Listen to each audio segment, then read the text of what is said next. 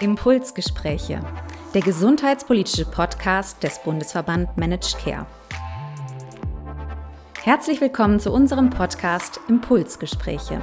Mein Name ist Johanna Nüsken, ich bin Geschäftsführerin des BMC und wir sprechen in diesem Podcast über unsere fünf Impulse für die Gesundheitspolitik, die das Gesundheitswesen in der kommenden Legislaturperiode wieder auf eine gute Pulsfrequenz bringen.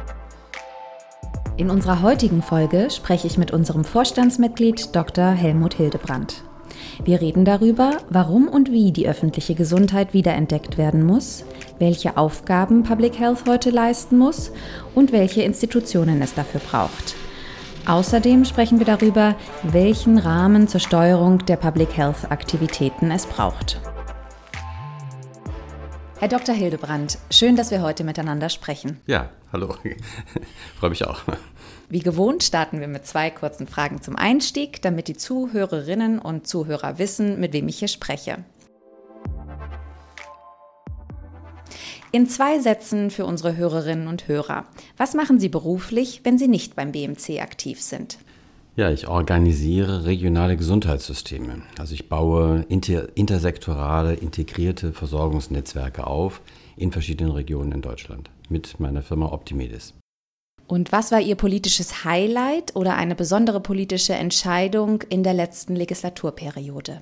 Ja, es ist gar nicht so einfach. Ich würde mal eine regionale politische Entscheidung äh, nach vorne stellen. Und zwar als endlich begonnen worden ist, in den einzelnen Städten, in den prekären Stadtteilen äh, mit mobilen Impfteams und mit mobilen Teststellen äh, zu versuchen, wirklich primärpräventiv äh, einzugreifen in die Pandemie.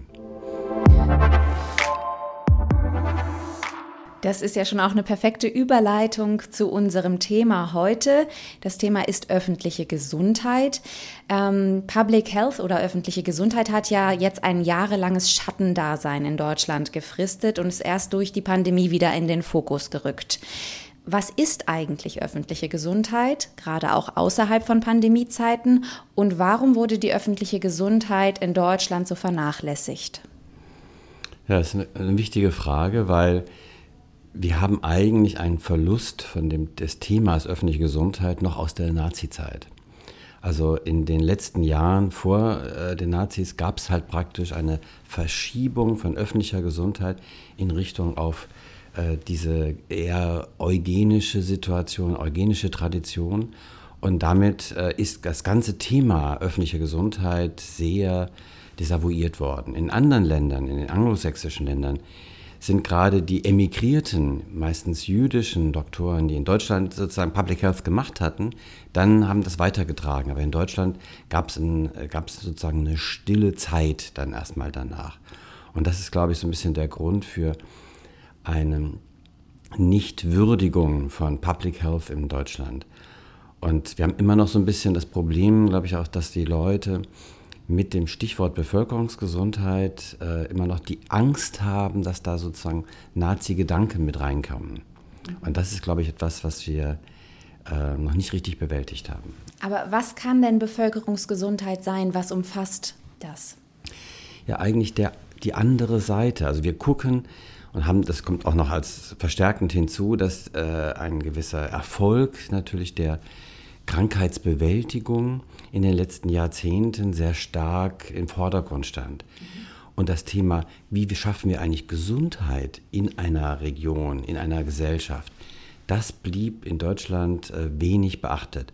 Also es gibt zwar ein immer stärker werdendes Gesundheitsbewusstsein der Einzelnen, aber es gibt kein Gesundheitsbewusstsein der Gesellschaft als Ganzes.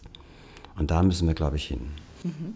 Und wenn sich die ähm die kommende Regierung dem Thema Public Health dann annehmen wird, hoffentlich, ähm, gerade in Hinblick auf Lessons Learned durch die Pandemie.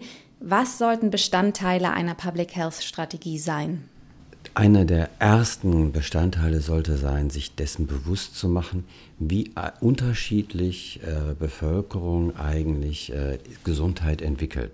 Und da gibt es halt ganz große Unterschiede. Wir wissen, also auch aus Studien des RKI zum Beispiel, dass äh, der, äh, die durchschnittliche Lebenserwartung abhängig von den Einkommensverhältnissen und den Lebensbedingungen gewaltig äh, variiert. Und da äh, ist wirklich ein Nachholbedarf, dass wir schauen müssen, wie können wir gerade der, für die prekären äh, Bevölkerungsgruppen ein äh, stärkeres Momentum generieren, dass dort Gesundheit äh, äh, sozusagen ja, besser gelebt werden kann, länger gelebt werden kann. Nun ist in der öffentlichen Diskussion wird ähm, jetzt schon gefordert, dass man eine neue Institution schafft oder den ÖGD ausbaut.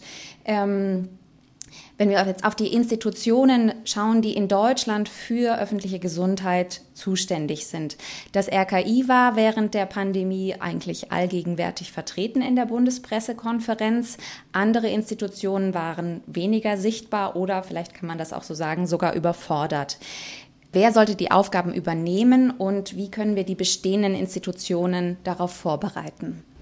Das mag jetzt vielleicht äh, verwundern, aber ich würde erst mal sagen, das RKI ist durchaus eine interessante Institution dafür.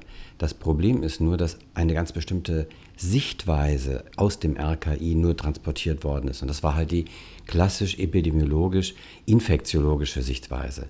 Während dieser ganze Teil, der ja auch im RKI vertreten ist, die, die wissen ja um diese Situation in Deutschland, dass natürlich beengte Lebensverhältnisse andere Gesundheitsrisiken generieren und andere Risiken auch generieren bezogen auf Ansteckungsgefahren. Eigentlich wissen die das, aber sie ist, das ist nicht durchgekommen. Und es blieb immer auf einer national gedachten Strategie. Und sozusagen, man muss aber runtergehen in die unterschiedlichen Pockets der Gesellschaft. Und das ist das, was, glaube ich, versäumt wurde. Was natürlich auch eine Schwäche war, war, dass die BZGA praktisch ganz draußen war aus der gesamten Kommunikation. Mhm. Also da braucht es eine andere Governance, äh, was wir auch fordern, äh, für eine Public Health Strategie in Deutschland. Und noch ein Aspekt zu dem Gesichtspunkt davor. Ähm, wir brauchen das halt auch, dieses Health in All Policies. Also mhm. wir haben natürlich Auswirkungen auf Gesundheit in all den unterschiedlichen Arbeitsbereichen, gerade Lebensmittel, gerade Tierwohl zum Beispiel. All das bewirkt natürlich Gesundheit oder schädigt Gesundheit. Und da müssen wir ran. Ja, Sie sprachen jetzt gerade schon die Kommunikation zwischen den einzelnen Institutionen an.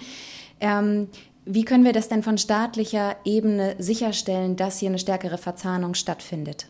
Wir brauchen meines Erachtens nach eine neue Governance für diesen ganzen Teil. Also ähm, äh, wir, hatten, äh, wir hätten einen vernünftigen Pandemierat gebraucht zum Beispiel, der wirklich Erkenntnisse aus den unterschiedlichen sozialwissenschaftlichen und äh, geisteswissenschaftlichen, kulturwissenschaftlichen Traditionen mit hineinbringt. Wir hatten aber als eine sehr fokussierte und eng betrachtete infektiologische Sichtweise nur. Und das reicht nicht aus. Ja, Health in All Policies ist, glaube ich, äh, eine Aufgabe auch definitiv für die nächste Regierung. Herr Dr. Hildebrand, vielen Dank, dass wir gesprochen haben. Herzlichen Dank für die Einladung. Öffentliche Gesundheit gehört auf die Agenda und das beständig, auch außerhalb von Krisenzeiten. Hierfür bedarf es einer Public Health Strategie. Bevor die neue Regierung behördliche Strukturen auf- oder ausbaut, sollten zuerst Anforderungen und Aufgaben für den Bereich der öffentlichen Gesundheit definiert werden. Dann können in einem zweiten Schritt Institutionen mit Aufgaben betraut werden. Das war der Podcast Impulsgespräche zu unseren Anregungen für die Gesundheitspolitik nach der Wahl. Der BMC freut sich darauf, zu den Themen, die in dieser Podcast-Reihe vorgestellt wurden, mit Ihnen und euch im Austausch zu bleiben. Mein Name ist Johanna Nüsken, ich bin Geschäftsführerin des BMC und sage Tschüss und bis bald.